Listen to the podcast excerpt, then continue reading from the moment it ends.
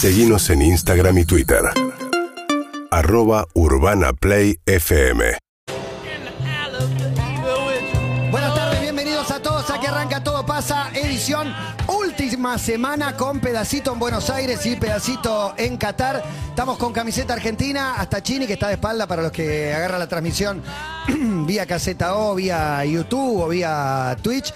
Y con Clemente también camiseta argentina, la violeta, que es hermosa. Que me la regalaron ustedes, Hermosa. aparte, así que tiene doble valor para mí. Estoy muy contento. ¿eh? Sí, sí, hermosa. hermosa, hermosa. Y bueno, y acaso un anti-argentino que no, que no quiere que salgamos No, viene campeones. con la celeste, el buzo. Este, este, es, este es el La- buzo la de, de prelavada. precalentamiento. Es la prelavada esa, podría ser. sí. Daniel Grimban con nosotros. Gracias, Dani. Gracias Muchas gracias, Dani, por venir. Esa campera es del año 87. Ojalá, ojalá que sea de la primera Del visita a los 86. Rolling. Mirá, sí, es del 86 y banco, lo estoy ¿eh? usando por cábala. ¿Podría ser? No. ¿Sos cabulero? Y ahí ya, y me meto en el libro, porque está presentando un libro que es un poco la historia del rock nacional, el, el libro. Obviamente que hay, hay muchísimos protagonistas y demás, pero te preguntaba por las cábalas porque cuando traes a los Rolling, cuando firmás un contrato, cuando no tiene que llover en determinada fecha, no sé si te agarras algo así. No, de- no, No, no. nunca. Eh, nunca, qué sé yo. En algún, a ver, vamos a penales. Sí. Último penal, en momentos muy, muy especiales. Ahí y- creemos en Y Dios. donde hay una cuota de irracionalidad grande, podría. Pero eh, en general no. En general no. Bueno, pero contame vos del libro, ¿qué es lo, lo primero que, que dirías? Porque hacer un libro es tiene un significado. poco- sí, tiene, fue escrito en la pandemia, fundamentalmente. eh, no, no sé si no hubiera estado el confinamiento, si hubiera tenido el tiempo para dedicarle. Eh, obviamente después de la pandemia y con determinadas expectativas de que iba a ser el post pandemia, fue totalmente reversionado, no en el, el pasado, pero sí en algunas lecturas que hacía sobre eso. Hay muchas reescrituras. Sí, lo hice 70 veces, o sea. ¿Quién te, ayudó? ¿Quién te ayudó? ¿Quién era tu editor o, o alguien que te ayudaba, te corregía, te escribía? un Goss que me ayudaba a redactar. Eh, discutimos bastante cómo hacer un formato. Como toco muchos temas, eh, si bien lo más relevante es la producción de shows musicales, de recitales, hay una parte fuerte de teatro, hay una parte fuerte de... Hay mucho eh, que fue el encare eh, de, de un primer momento en que no sea un- una compilación de Wikipedia sino ponerle una impronta personal desde el lado empresarial. Sí, ni tampoco solo anécdotas. No solo anécdotas, no hay. eh, es más, me hubiera gustado por ahí profundizar más en reflexiones. eh, hay, pero hay bastante, bastante de reflexiones. Hay Reflexiones, vivencias, aprendizajes, no sé cómo decirlo. Muchísimo, muchísimo. Hay muchísimas cuestiones que eh, están miradas. este, fui como. No quise. eh, si lo hacía, lo hice a full, lo cual hay muchas cosas que si las sacás del contexto de la coyuntura de la época con- en que ocurrieron, son horrorosas.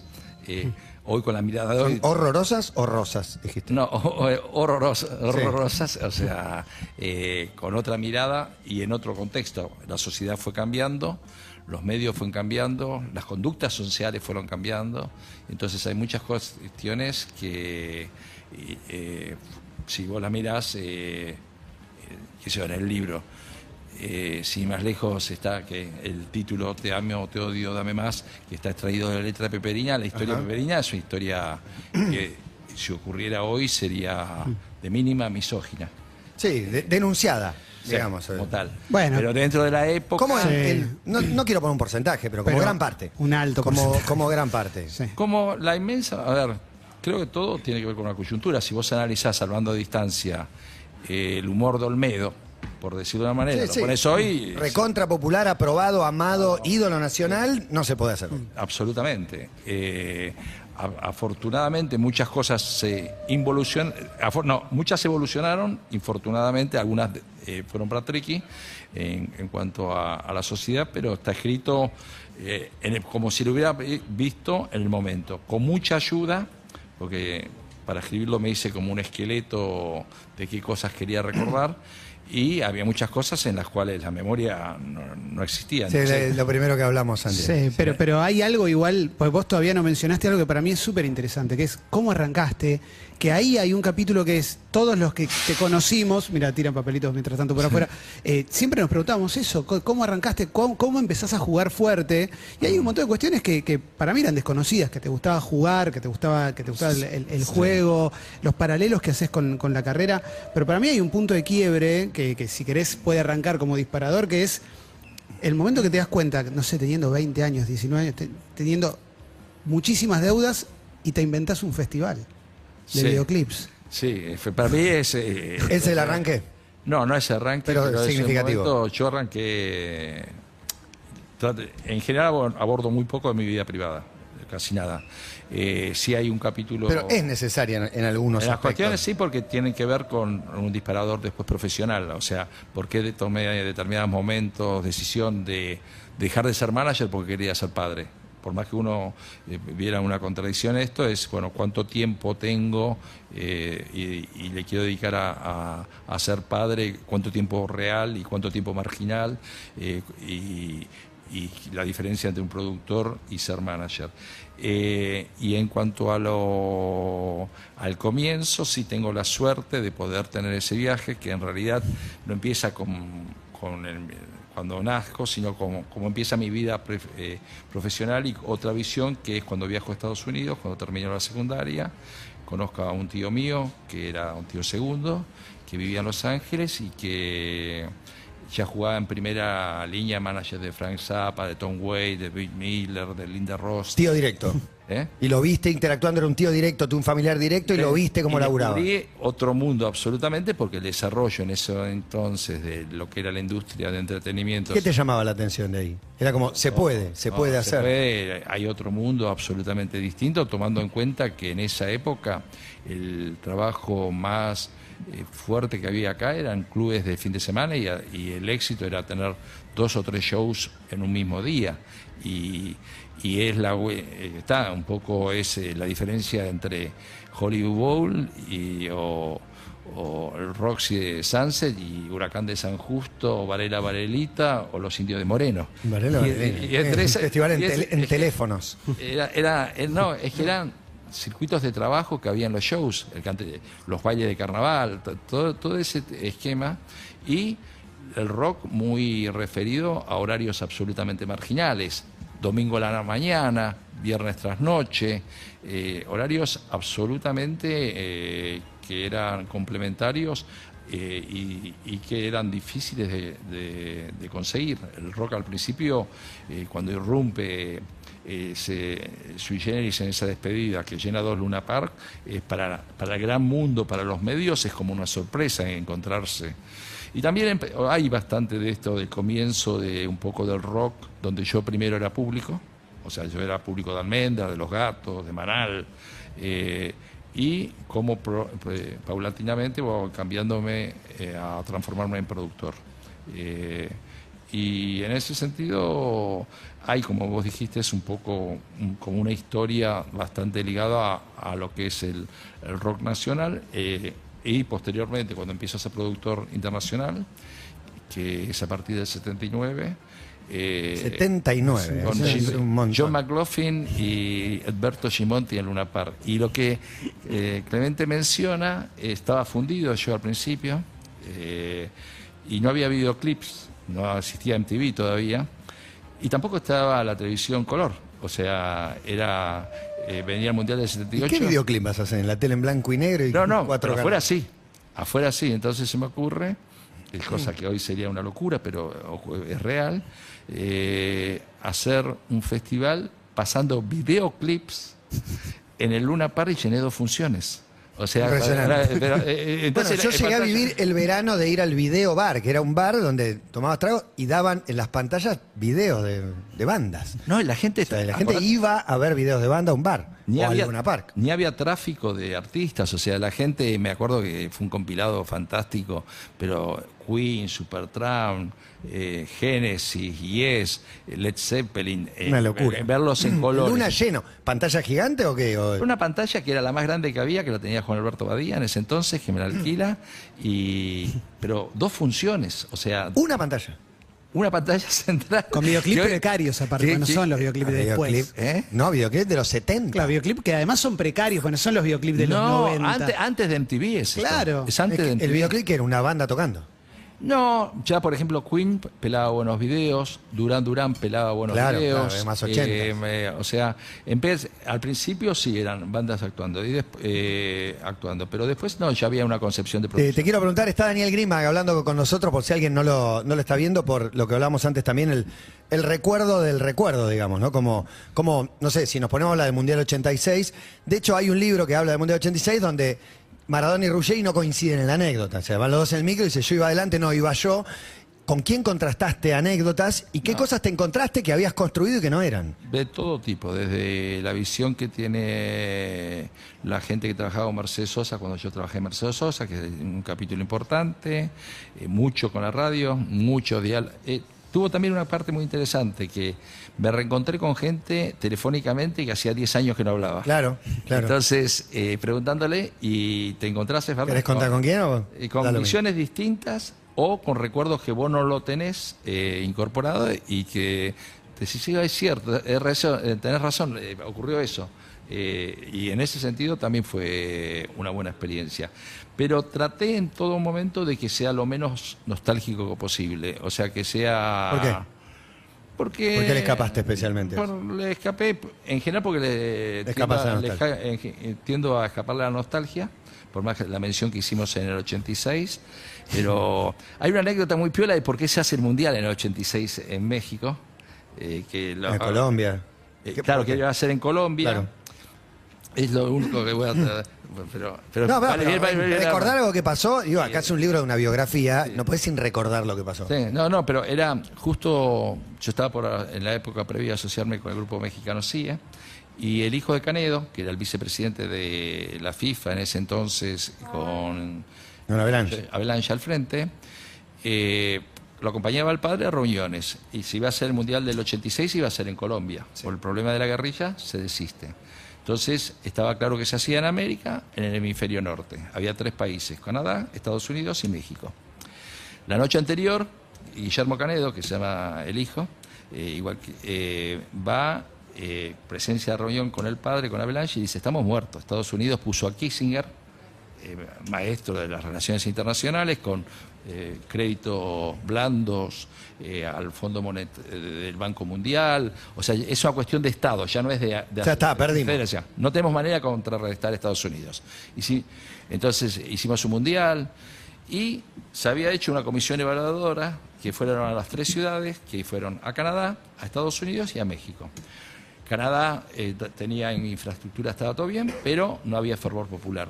Estados Unidos tenía todo, pero nunca había tenido la experiencia de hacer un mundial, pero tenía hotelería, Claro, tenía México, estadios. 16 años antes había Eh, organizado una y cosa. en México, en ese momento en que se hace el informe, Sí, antes del terremoto. era el que mejor parado estaba.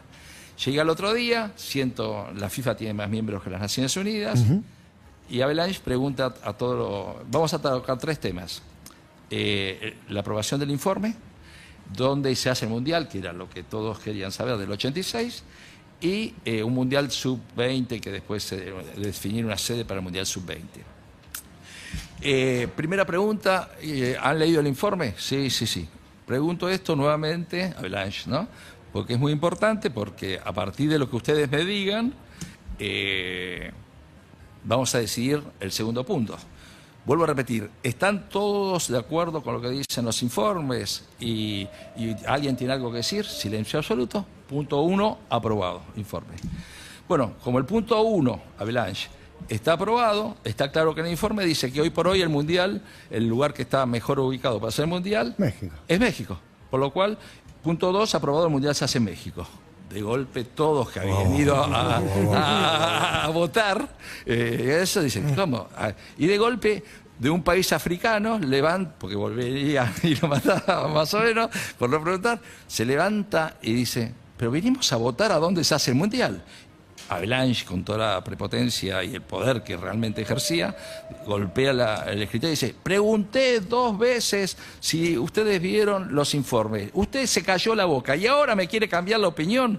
Eh, Sí, sí, señor, claro, claro, eh, claro. cállese la boca. El tipo hizo violín en bolsa y fueron a discutir dónde se hacía ese Mundial Sub-20. Pos esa reunión, Kissinger le pide una reunión a Avalanche. Y dice, mire, yo manejé la política internacional, manejo la política internacional de Estados Unidos, manejé la guerra entre los, de los seis días entre los árabes e israelíes, manejé todo. Pero cometí un grave error. Al primera persona que tendría, teniendo Estados Unidos ganas de hacer un mundial, que tendría que haberla consultado es a usted y no lo hice. Error imperdonable, de- dice el propio Kissinger, que no puedo cometer una persona de- que maneja política como yo. Entonces le pido disculpas, al revés, le pido disculpas a Avalanche y le pido que el próximo mundial, era en la época que se hacía América-Europa, no, no entraba Asia, no entraba África todavía, le pido que el próximo mundial, el del 94, se pueda hacer en Estados Unidos. Claro, yo estaba en 90 Italia. Claro. 86, claro. Entonces, eh, Avalanche le dice, bueno, eh, le acepto las disculpas y además le pido si puede ser mi asesor, el señor Canedo, para el Mundial. Y bueno, si el señor Canedo acepta ser su asesor, no tengo ningún problema. Y ahí se definió el Mundial del 94. Impresionante. Es más doméstico de lo que uno piensa, Sí, ¿viste? Muchas claro, veces claro. esa toma de decisiones. Y a la vez son peces gordos, Exacto. tomando decisiones domésticas. yo quiero ir a, a- Hagamos saltos en el tiempo, Daniel, porque son, son muchas cosas y eh, creo que tu vida también se divide entre antes y después de los Rolling Stones. Sobre todo, siempre recuerdo las notas de cuándo los traes y demás. Pienso en el 95, una gestión que debes haber iniciado mínimo un par de años antes, sin internet. Digo, ¿cómo haces para traer a los Rolling Stones? Digo, ¿cómo se trae una banda de ese calibre en el momento en el que estaban a la Argentina en esa época? Me ayuda mucho el haber traído en el 92 a Keith Richard, eso es primero. Eso está en el docu de los ratones que Sí, dicen. sí, sí. ¿no? Que, No, lo eso, eh, Richard fue y les contó a ellos. No, y Richard es el aliado más grande que tengo para incorporar. Sudamérica. Llenó Vélez, aparte con su banda que tocaba en bares. Sí, con Spencer Wine que, que no lo podían creer, tocaban frente a 40.000 personas cuando, como recto, como vos decís, no llenaban un teatro. Y él es el aliado más grande. En segundo lugar, obviamente la comunicación no era como ahora. En una época había como unas máquinas a escribir gigantes que se llamaban telefax y te entraban lo- como las rotativas de... lo- y después me acuerdo, en, en nuestra industria, cuando se inventó el fax, era algo extraordinario. Podías mandar una imagen eh, en tiempo directo. Y bueno, obviamente la evolución de las comunicaciones sirvió para mucho, ¿no? Y, y respecto de los Rolling, digo, es, es el hit, es lo que más te preguntan. ¿O no? Por la calle te dicen de los. En las que sé. Es más, eh, hasta con una abstracción absoluta del mundo que vivimos, de la sociedad que vivimos y el país que vivimos, cuando vuelven los Rolling. Es que la sensación que tengo, aún después de la muerte de, de Charlie Watts, es que les queda una. Por ahí es siempre la misma, o por ahí no. En realidad ya está recontra cumplido desde la primera. Pero como siguen volviendo, y como también, como alguien que los vio en otros lugares del mundo, incluyendo en- Uruguay, decís, no es lo mismo que acá. Hay algo que les pasa a ellos, hay algo que nos gusta creernos, No, y es de que somos especiales y bla, bla, bla. Pero hay algo que les pasa a ellos acá. Es verdad, y, y es verdad que ellos, eh, si vienen es porque se sienten vivos, eh, o sea, de hecho están grabando. O sea, hoy lo- los Rolling Stones están grabando y... ¿Están grabando canciones? Se está grabando un nuevo disco. Y, pero el tema es eh, que este tema de la edad hace que cada vez sea más difícil por el tema de seguros. Eh, la dificultad de transferir divisas en Argentina es un También, problema muy serio. también, también. No hay posibilidad de que los Rolling Stones vengan a América Latina sin incluir Argentina. Argentina, sin lugar a duda, es el lugar más importante que tiene como, no solo por público, sino por la convocatoria de público que tienen, eh, el más, el lugar mucho, mucho, así como por ejemplo, bueno, vimos ahora el fenómeno Coldplay, Coldplay. pero por ejemplo YouTube tira mucho más en Brasil que en Argentina. O sea, hay determinadas cuestiones que eh, comportamiento de tienen más seguidores algunas bandas en algunos lugares que otras. Mismo inclusive en el 95 cuando traje a Rolling Stone coincide con la primera vez que eh, viene Phil Collins a Sudamérica y yo, lo manejaba la misma gente y yo le dije, vas a ver que Phil Collins en Chile vende más tickets que los Rolling Stones. Y ocurrió. Más que los Rolling. Sí, hicimos tre- este, tres años. De hecho, para ellos, después de haber ido, eh, haber tenido esos... Me cierra, me cierra todo. ¿Eh? Sí. Me cierra, me cierra. Y sí, Argentina. Ad- Adult Sí, Contemporary. No, y allá Adult Contemporary, eh, una sociedad chilena que no es la de actual, entonces era más conservadora y, y realmente Phil Collins era lo más buscado y preciado. Y hicimos en, un- en una zona más eh, sofisticada económicamente de Santiago y reventó. ¿Hasta dónde llega el libro? Porque Fito Páez de ahora que estás No, haciendo Fito, todo- todo te veo girando, te veo emocionado. No entran las exposiciones, no entra eh, la parte de contenidos. eh, Fito, ¿hiciste aquel Vélez de... ¿eh? El, el Vélez de Fito mítico del amor después del amor? Sí. ¿Es tuyo? No. No. yo con Fito Páez no había trabajado. Ah, ok. No había trabajado más que cuando él era acompañante de la banda de, de Charlie en Clicks Modernos. Eh, de hecho, se va a cumplir justo un año que nos encontramos eh, después de como 15 años de no vernos o hablar en los Grammys en Las Vegas y ahora estamos viajando juntos eh, con las tres nominaciones que él tiene esta semana para Las Vegas nuevamente. Después de hoy y mañana que hacemos estos dos Movistar Arena totalmente completos y que entramos a analizar cada vez más fuerte que el año que viene se cumplen los 30 años de Vélez. O sea, el, amor después del amor. Cada año hay un nuevo aniversario cae de algo. maduro, sí, sí. Es más, Todos cumplimos todos los años un año. partiendo de esa premisa. Eh, se me ocurren varias cosas porque sé que en un momento hablas de Julio Iglesias también y que hay una vida mejor. Sí. No sé si ir por ahí, te doy a elegir, te doy dos vertientes. de pronto. No, y, ta- y la otra que me resulta muy interesante es qué te motivó a hacer el regreso de Mercedes Sosa a la, a la Argentina en una época dificilísima y con amenazas y todo. Porque, bueno, había quedado, como digo el libro, hay un antecedente que por bombas no lo podemos hacer, se truncan unos shows, unas giras. Mercedes me dice cuando vuelva a Argentina, eh, te me comprometo que voy a volver con vos. A mí me, económicamente eh, quedó muy mal porque la- no había seguro cancelación, mucho menos por bombas y, y era complejo. Y cuando Galtieri, en esa vocación de perpetuarse los militares en el poder, habla de que va a haber cierta libertad, yo seguí visitando la Mercedes, de hecho el hijo y su secretaria, manager, trabajan, se quedan trabajando conmigo en la oficina. eh, y cuando iba a España la visitaba. Y la verdad que veía su evolución musical, eh, lo narro, una vez eh, llegué a su casa en Madrid y estaba escuchando a Stevie Wonder, La vida secreta de las plantas. Eh, eh, y, y era otra Mercedes, había, se le había abierto, realmente yo creo que España le había dado mucha más información musical. Y su hijo le empezaba a mandar mucho material porque Mercedes no era compositora, sino obviamente Intérprete, versionaba. Y, y la verdad que fue un desafío y, y lo que fue increíble para mí es como más allá de todos los riesgos que se corrieron y toda esa historia, que muchas veces esos hechos eh, pueden ser ya solo por lo cultural, por lo social, un hecho en sí mismo. Pero se generó un hecho artístico tan fuerte que se sobrepuso a eso inclusive.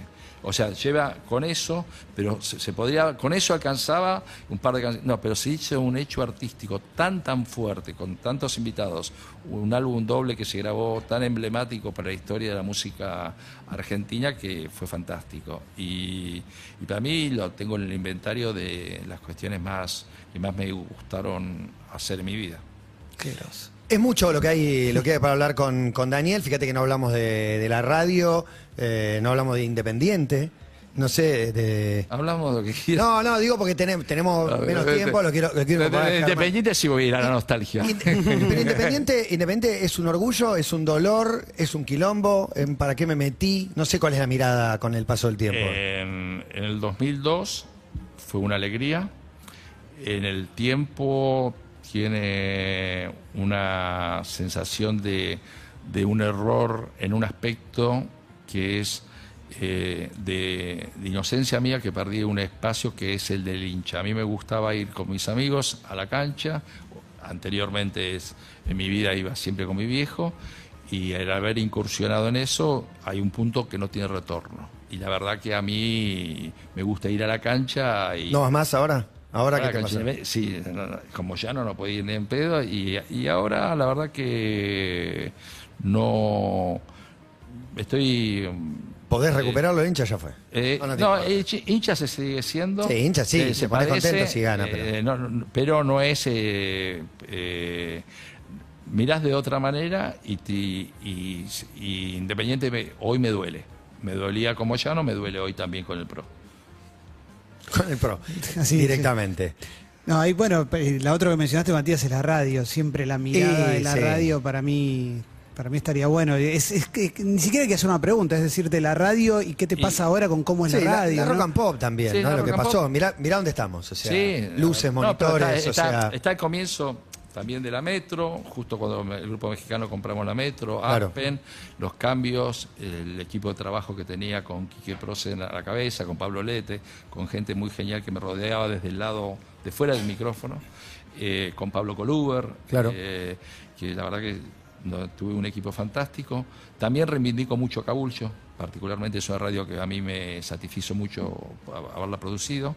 Y todo lo que generó el cambio, no solo de la radio, sino de que fue la primera frecuencia modulada que tomó un concepto de FM. La- anteriormente las radios eran, y de hecho eran apéndices de la M.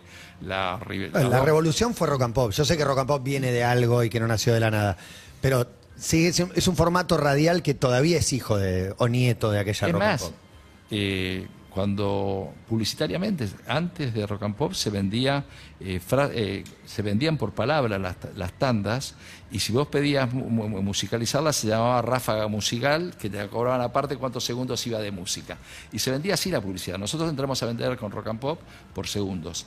Eh, tuve un gran maestro, que hoy es director de Radio Disney, Marcelo Morano, o sea, ahí para un gran reconocimiento. en- y un y cómo se fue dando la dinámica de- del cambio de rock and pop que empieza totalmente musical a cómo se van incorporando los distintos conductores, cuando hago un quiebre y levanto la programación y después vuelvo con otra programación, o sea, hay, hay bastante de, de la radio, hay varios capítulos y los segmentados en distintas épocas, o sea, eh, traté de llevar un- en el libro un orden cronológico.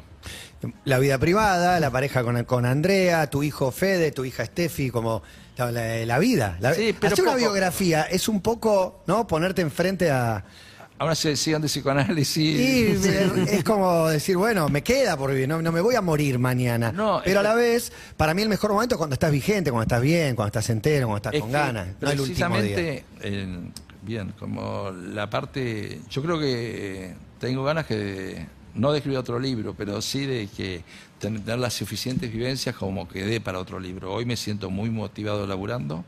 Eh, me gustó el cambio que me obligó, el- obviamente la radio cambió, los medios cambiaron, lo digital transformó absolutamente a todo. Hay una reflexión que a mí me... que tiene Sí, que te, con... te leí aparte eh, comentando la serie sobre Spotify, digamos, Sí. ese, ese cambio cultural que todavía está en proceso, pero que ya pasó algo muy, muy fuerte, es parte de otros cambios culturales que sí viviste. Los derechos de autor podría resumirse Sí, la pelea. eh, la pe- y hasta dónde llegan, porque hoy toda la sociedad de gestión están a veces, son todos derechos legítimos, pero hay que ver, y también hay un predominio de un Google que, que es eh, como nunca existió, y creemos que porque tenemos redes eh, te- somos más libres, y yo creo que somos el momento más dependiente Sí, y centre- eh, centralizado de, de- de la historia de la humanidad, de los medios. Y, y en eso está cómo transformé o me intento transformar con- para seguir vigente en esta industria. ¿no? Pero también hay una reflexión en cuanto a radio que es, me planteo, y es una pregunta, que hoy, ahora nos, nos estamos viendo por YouTube. Si Radio Bangkok ícono absoluto de la radiofonía, donde lo sonoro y la imaginación jugaba Muy sobre fuerte. la imagen, Sí. si hubiera sido viable con una radio con YouTube. No, yo creo No. que no. Yo creo que no. No, pero. Yo creo que no. Yo creo que nosotros no existiríamos sin Radio Bangkok y que Radio Bangkok no hubiera existido en este formato. Para mí, No, cuál no. es con YouTube tampoco. El, ¿No? el cuál es dorado tampoco ¿No? para mí. No, No, no, ni no. un poco. No, Los grandes pero, digamos, programas. es parte de la transformación de esto, eh, que es inevitable. O sea, más allá de que nos guste o nos gusta, tengan pro y tengan contra. Lo que no podés es negar el paso del tiempo. Y hay una cuestión de que la radio sin YouTube generaba determinadas fantasías que hoy es más difícil. Y tampoco podés prescindir de tener una radio sin YouTube. Entonces, ¿por qué? Porque a mí me permite que yo estoy en Estados Unidos y me, me conecto con ustedes y yo os escucho. Claro. O sea, tengo otras ventajas. No, y, y nos ves. Porque veo, sí, sí, conectarte te podías conectar a través de una app, pero ahora nos ves. Pero- la cantidad de gente que te ve y que la vibra distinto. Y sigue siendo radio. Pues si bien, digo, no nos vestimos, hoy le, me vi explicándole a alguien esto de, no nos vestimos diferente, me dice, bueno, no todos, algunos sí, bueno, un poco menos, no, no vas en short de fútbol y una remera rota, pero no es la tele. No, no es la tele y, a la, y a la Y a vez, la vez es la tele. Sí, y a la vez es porque hay algo de ese encanto que tiene la radio, por lo menos la que no veías, que es que en un segmento humorístico quizás hay uno tratando de hacer reír al otro. Digo, hay códigos, miradas, Cambió. lo que imaginás, ¿no? Todo eso que, bueno, cambió, obviamente. Y cambió, mira, eh, en Bangkok, el ruso Berea no arranca en rock and pop en el heavy, sino en Bangkok él vendía eh, eh, discos de Sí. vinilo en esa época. Entonces, eh, agarra una sesión que se improvisa en el momento de tour de egresados al Golfo Pérsico en plena guerra de, de Medio Oriente. Y, y toda esa fantasía, Mac Phantom, eh, eh, que eran personajes que tenían validez en lo sonoro. De hecho, yo creo que Lalo Mir, uno de los más grandes, sin lugar a duda, de la historia de la radiofonía argentina, es un genio de lo sonoro y no tanto de la imagen. O sea, eh, entonces, esas fantasías que eh, sabe generar a partir del audio con la preproducción, que es- con su, eh, en su casa generaba y que después lo traducía en el aire, era fantástico, porque en, en ese sentido la imagen ha hecho perder cierta dosis de fantasía. Eso es real, pero es inevitable.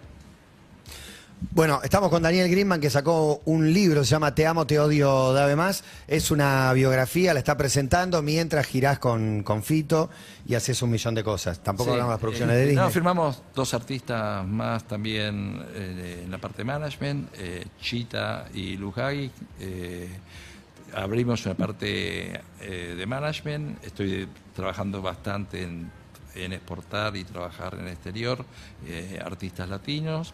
Está la parte de audiovisuales y está la parte de exposiciones. O sea, la compañía un poco la reconvertimos a raíz de también una mirada de la concentración de la aparición de los Live Nation, de los AEG, que a productores independientes se nos hace muy difícil poder competir. Claro. Sí, Live Nation es los dueños ahora de los festivales. Los festivales se hicieron globales. Y claro, y Tenemos Primavera Sound esta semana. Es- fantástico y una programación extraordinaria este fin de semana, la verdad que... También te viene esa, como elogiando el cronograma de Lollapalooza, cuando muchos otros por ahí eh, empresarios trataban de buscar el error o de señalar algo, a vos siempre te vi tirándole una buena a DF, a Diego, a la Poparta, a las otras, eh, a las Es otras no productoras, puedo- en ver, general. me- hay una competencia, obvio. Sí, pero no puedo... Primero, yo trabajo en esto porque me gusta. Entonces, vamos a este fin de semana. Para mí es un planazo. Es más, estoy tratando de ir más tarde a los Grammy porque quiero ir a ver Arctic Monkey el domingo. Y eso lo hago como, como público.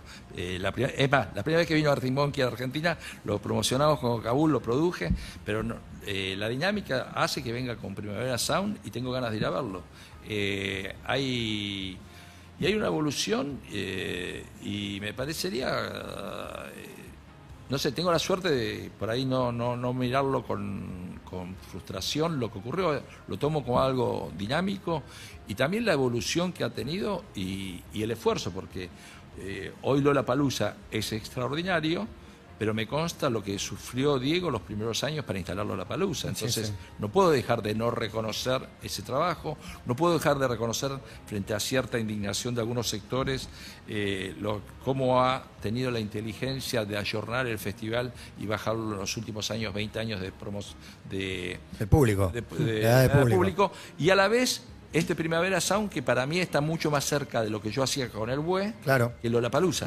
para mí es un obvio. festival te, iba a, te iba a preguntar por, la- por el trap, no sé si Steffi te, te lleva a estos artistas, la música urbana y demás, o no le da bola. Sí, le encanta. ¿Y qué te pasa a vos? Porque eso también tiene un fenómeno exponencial de un crecimiento increíble, que también es inevitable que, que vean esa peli y digan, pará, nosotros podemos solo, nosotros hacemos Sí. la nuestra, Pero para no, hacer un eh, festival. me parece, eh, a ver, eh, sí, estoy repitiendo con, con diferencia. Tengo un hijo de. Federico tiene 37 años mi- y Steffi tiene, Ani, que le decimos Ani, tiene 12. Pero la experiencia de, ir a recitales con mis hijos eh, es inolvidable. En su momento con él habrá sido con Michael Jackson y con ella viajamos hace eh, tres meses a ver a Olivia Rodrigo a Nueva York. Y.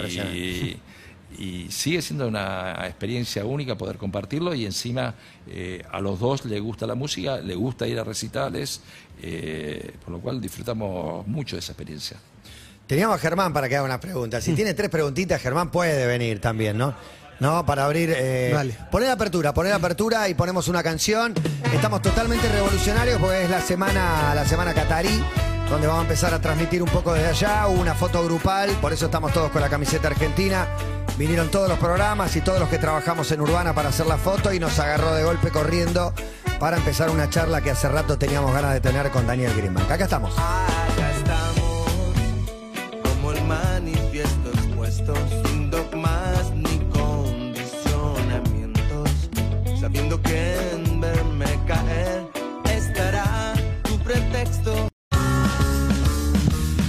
Daniel Green- Greenbank, de un lado Germán Ver. Hola Germán, bienvenido. Vamos, eh, un vamos, placer vamos, tenerte Germán. acá con esa camiseta hermosa. Eh, me había notado un montón, ¿eh? pero bueno, la voy a- Alguna- las voy a eh, limitar. Pimponeadas, pimponeadas, un par. Eh, ¿Cuál banda creíste vos que no iba a andar y terminó andando? Eh, ¿Cuál? Sam. Buena pregunta. Eh, ¿Afuera o acá, decís vos? De- No, no, de no. Argentina, De- Argentina. De, vender o tickets sea, a una banda eh, que. El show que produje yo, Sí. te estás refiriendo. Buena pregunta, pero a ver rápidamente. Por ahí hubo eh, cuestiones eh, que no son tan públicas, pero que, por ejemplo, cuando yo tenía un sello, eh, cuando tenía DG, Sí. tenía la representación de un sello que se llama Beggar Banquet y For Sí. dos sellos ícono ingleses, eh, pero que tenían dos grupos comerciales. Eh, de todo un catálogo extraordinario, pero dos grupos que tenían para mí inferior calidad, pero muy comerciales, que se llaman Bolshoi y Jean Love Jezebel. Y los dos ver, fantástico y no lo podía creer Pero, cómo eh, pero los trajiste acá, de hecho, ¿no? Internamente había un chiste. preguntando precisamente de recital. Sí. No, pero también traje a Cocteau Twins, pero no, Excelente. pero no con Sí. el mismo éxito. Al teatro. Claro. Internamente en Rock and Pop había un chiste de gracias a Bolso y a Jean Love Jezebel que vinieron los Stones. Claro. Fue el precio que hubo que pagar. Promocionar a Em, de Bolso. ¿Cuál fue el el recital que más temiste que se fuera todo a la mierda, que se fuera de las manos? En cuanto a anarquía de la gente o de los propios artistas. Para mí, el primero de Sting, pero fundamentalmente Ah. de por cómo venía, que venía vacunado con el primer Claro. show de Ramones, que había sido en obras, un, un caos. De Cure en Ferro. Bueno, ahí O se te fue, venía- se te fue, se fue al carajo. Se de Venía con. Pará, el primer rolling en River que empezó a caer gente como. No sé cuántos entran, pero había 100.000 sin entrada afuera. No, y mucho peor. Pero ya ahí veníamos. Sabíamos que. sillas de ruedas Sí, que, sí, que sí. no necesitaban. Fue una cosa de loco. La, la noche anterior, que nosotros en ese entonces, recordemos que no había venta online. Nada, no, nada. Era ticket físico. La, la entrada en un, un Sí, pastel sí, así grande. En, Dunkin' Donuts, ¿no? También mucha gente te manda, que tiene la mística, que Sí, consigue una entrada sí, de claro. Una bandera era. Era- Sí. Sí, y para que no te la falsifiquen, te encargo la, la cantidad de cuestiones que hacíamos. Pero la venta previa de los Rolling Stones, que fue en octubre del 94, ningún shopping nosotros vendíamos, en- nos querían, pues sabían que iban a ser desbordados, nos querían tomar. Entonces, eh, River no jugaba de local, tomamos el fin de semana a las 10 de la mañana, todo el fin de semana, para vender los Rolling Stones. No, no me creían a mí que iban a llenar lo que podían llenar y mucho más. De hecho, me vendieron primero cuatro funciones, yo insistía que más, fueron cuatro, y me dejaron poner a la venta dos. A las, empezaba la venta al sábado a las 10 de la mañana. El viernes anterior a la noche, eh, según cifras de la Policía Federal, tenía 40.000 personas haciendo cola en River. Uh, muy bueno. sea, entonces, Grande el comisario Muy bueno. Yo no puedo. 40.000 personas esperando toda una noche, eh, que inclusive hubo incidentes. eh, entonces pedí autorización, salir a la venta antes para descomprimir. Pero ¿qué pasó? A las 3 de la mañana ya no había más entradas. Llamando a Los Ángeles, autorizame dos más, porque cuando venga la gente a las 10 que te Se pudre absolutamente se pudre todo. todo. Me autorizaron y agotamos todo en el fin de semana.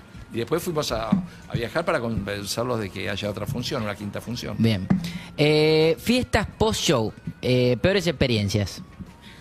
Peores experiencias. Bueno que siempre va para el lado Beder. Eh, Está la de Prince, Acá ya la contaste casona. Prince en la Prince, casona, eh, que tiene un upgrade. Ahora No, pero apareció, esa fue apareció previo. Marisa Bali Sí, está. diciendo que le tiró onda a- la, la semana pasada en la tele. Que, Que eh, estaba Frida, porque ella ¿en salía con el En dueño de la en casona. Pero, espera, ¿en la casona? ¿Sí? Sí.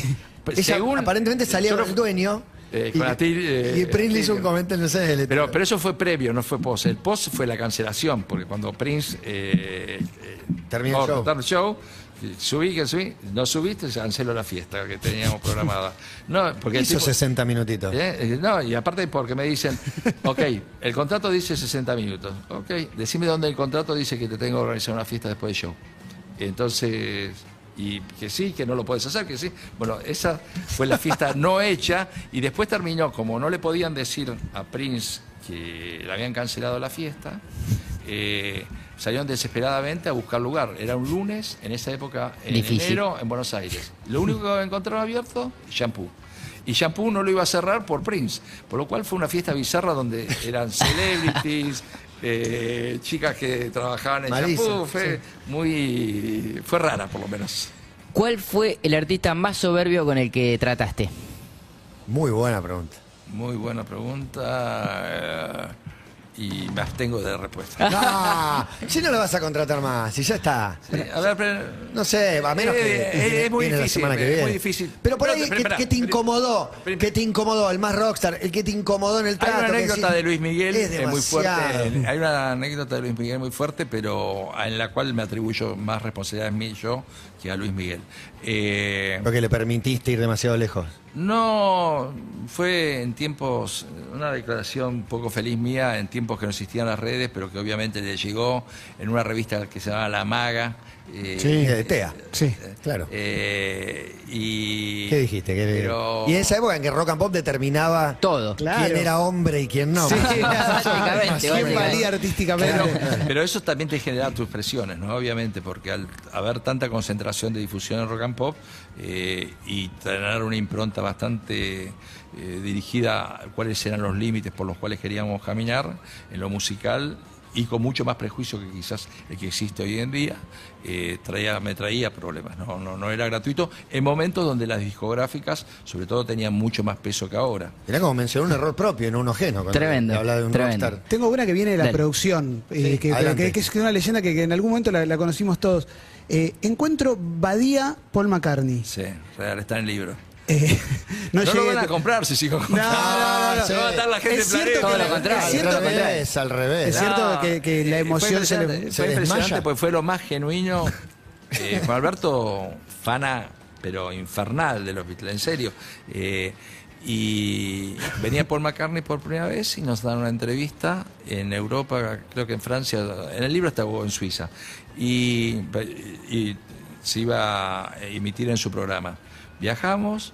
Estábamos, iba Paul McCartney a subir al escenario un rato antes, una hora antes, nos ponen en un camarín esperando para hacer las cuatro preguntas de rutina y, y cumplir con el compromiso. Y estamos esperando, entra Paul y Juan Alberto lo ve y estalla en un llanto que no se, se le hace un, pero no es un nudo, un llanto, un alarido que no puede, de- a punto tal que Paul McCartney le entra a dar agua y a consolarlo y tranquilizarlo y decir que está todo bien y, termina. por lo cual se rompió todo el hielo, fue fantástica la, la entrevista que pudo hacer. Eh, bueno, mi última es, ¿por qué temías vos que Soda Stereo no iba a andar? Somos, eh, a ver, soy, no hablemos en plural. Eh, tenía mucho, eh, mucha música en ese momento, recibía. No somos, lo- eh, me pasa hoy en día, no estás en todo el tiempo con todas las antenas prendidas con la sensibilidad. Cuando me llega el cassette, eh, a mí me parece periodo muy fuerte que de The Cure. Ah, Eh, muy, Una ellos, influencia- ellos tenían una, un look muy, muy parecido a, a The Cure. Un bajo parecidísimo. a- ¿Eh? No, no, era, El bajo de Close to Me en versión no, no, no. americana. No, no, ahí era, Etcétera, era y- concretas. Concreta, concreta. Pero no, no, no, no la vi, pero también tiene que ver, a- muchas veces vos estás, te llega algo a un horario que estás cansado y lo escuchás al pasar y también se le pasó a tu asistente directo y, y obviamente la historia demostró lo equivocado que estaba. No, igual Soda fue una construcción, ahora incluso hay documentales que lo cuentan, fue una construcción, una decisión de marketing también, apoyar una banda bárbara, un producto fantástico, en un Gustavo, en lo que quieras, pero una decisión de, de convertirlo en una banda de exportación y en lo que fue en la primera y todo lo que Es que sucedió. en general, en la Es inmensa así. mayoría de los grupos hay un crecimiento que si vos agarrás el álbum inicial, eh, son muy contados los que no tienen en la evolución, a los grandes grupos estoy hablando, Sí. que no encontrás una evolución. Si bien hay algunos que también en esa época, en el 80 se grababa eh, mucho, eh, había muy, bastante producción con respecto a otros años, que el primer álbum o el, primer demo es la capitalización de cinco años de trabajo y de composición. Yo lo sentí, por lo menos en lo que a mí me llegó de Soda, no lo sentí eso, o no lo vi. Eh, la historia obviamente demostró que, sin lugar a duda, que Cerati evolucionó como compositor de una manera extraordinaria y hay otros grupos que de entrada lo escuchás y le, y- y le ves el futuro. Claro, claro. Muy bueno. No, eh, ¿Los Ramones los traías vos? Siempre, todos, ¿Siempre? Todos. ¿Incluido el de las tapitas en la Valle Florida? Sí, más bien está el Esa es la mejor de todas. Es la mejor de todo, todo. Desde el principio, desde que arrancaron hasta, hasta ese River que fue memorable para ellos, inclusive. Otros grupos, como así mencionamos de los Rolling Stones o mencionamos de Coldplay, donde eh, Argentina es uno de los países más fuertes que tienen. ¿Qué otra? ¿Qué otro, Otro, grupo? claro. ¿Qué otro grupo es? Argentina. Maiden, Iron Maiden es otro grupo. Ah, Megadeth, Claro. acá nació el Me- Megadeth. me- me- Absolutamente, absolutamente. Eh, El CDC graba en River, yo no, no sé ya. eh, si es que Eh, se dieron sí. cuenta y dijeron hay que grabar en River y 10 grupos grabaron. Eh, eh, eh, obviamente en tiene un público eufórico. También es verdad que si grabás en, en Nueva York, si yo quería grabar Fito Páez en Radio City en Nueva York, lo que pagaba el sindicatos tenía que llenar 50 Radio City más o menos. Claro. Hay restricciones que acá son más flexibles. Bien. Kiss también. Kiss también acá. ¿no? Kiss, eh, pero Kiss era, tenía, en, en Brasil era muy, muy quisero también, pero no, pero acá también era muy, muy fuerte. Una última, ¿puede ser? Sí, dale. Recital de rock nacional que más te gustó en vivo. Que, eh, que yo haya Sí, producido. un show. No, y que hayas visto además. Bueno, sí, obviamente. más has disfrutado por ahí. Claro, como público quizás. Como ¿no? público, como público. público es difícil, pero Difícil los más y los menos, ¿viste? No, Sí, lo que pasa es que son muchos años, pero eh, yo te diría que la mira, la despedida de Soda Stereo, eh, esta cuestión de las revanchas, así como no, no, no lo produje, el recital de despedida lo hicimos nosotros en River. Fue un recital para mí eh, extraordinario. Eh, y, y hubo shows, habiendo trabajado tanto con Charlie García, memorables de, de Charlie. Y en forma reciente eh, estamos, estoy muy muy contento de lo que está pasando con Fito Páez. Eh, los recitales del Movistar para mí fueron extraordinarios y en particular la gira eh, en, est- en Estados Unidos y España de tanta gente, me, me pegó por otro lado, me pegó por... Te vi, por te vi tantos emocionado en Madrid. por- por tantos argentinos viviendo afuera y lo que le removía al público en esa interacción público-artista y recordar eh, otra Argentina 30 años Sí. atrás. Me- en lo emocional me pegó muy fuerte eso. Bien. Vamos a poner entonces el tema de Fito directamente con Mateo Sujatovic, con Conociendo Rusia, Tu Encanto. Es de Mateo, por supuesto, pero juntos hacen una canción. Tocó el fin de semana Mateo, toca Fito ahora. Y vuelve Eh, a tocar a en diciembre, Claro. siendo Rusia. Gracias, Daniel, por venir. Hay un libro, vale la pena, para repasar un poco la historia de Daniel, pero también de, de la- nuestra, de la música, del rock nacional, de los recitales en la Argentina, de la radio Radios. independiente, de los shows de Disney. No, la parte de fútbol, la parte de fútbol está un interesante. Un, capítulo de Ducaten Sailor. Sí. No, no, no, hice nombres. Me parece muy bien. Hablando, como diciendo Fita, no te hagas de rivales que no están a la altura de la. Bien, eh, Mateo junto con Fito haciendo Tu Encanto. Bienvenidos a Todo Pasa. Pasó Daniel Greenbank en una tarde cargada. Hicimos una foto porque Argentina y el Mundial nos convoca. Hoy a la tarde viene Trueno. Trueno se sienta acá a charlar con nosotros. Bienvenidos a Todo Pasa. ¿Qué voy a hacer? urbanaplayfm.com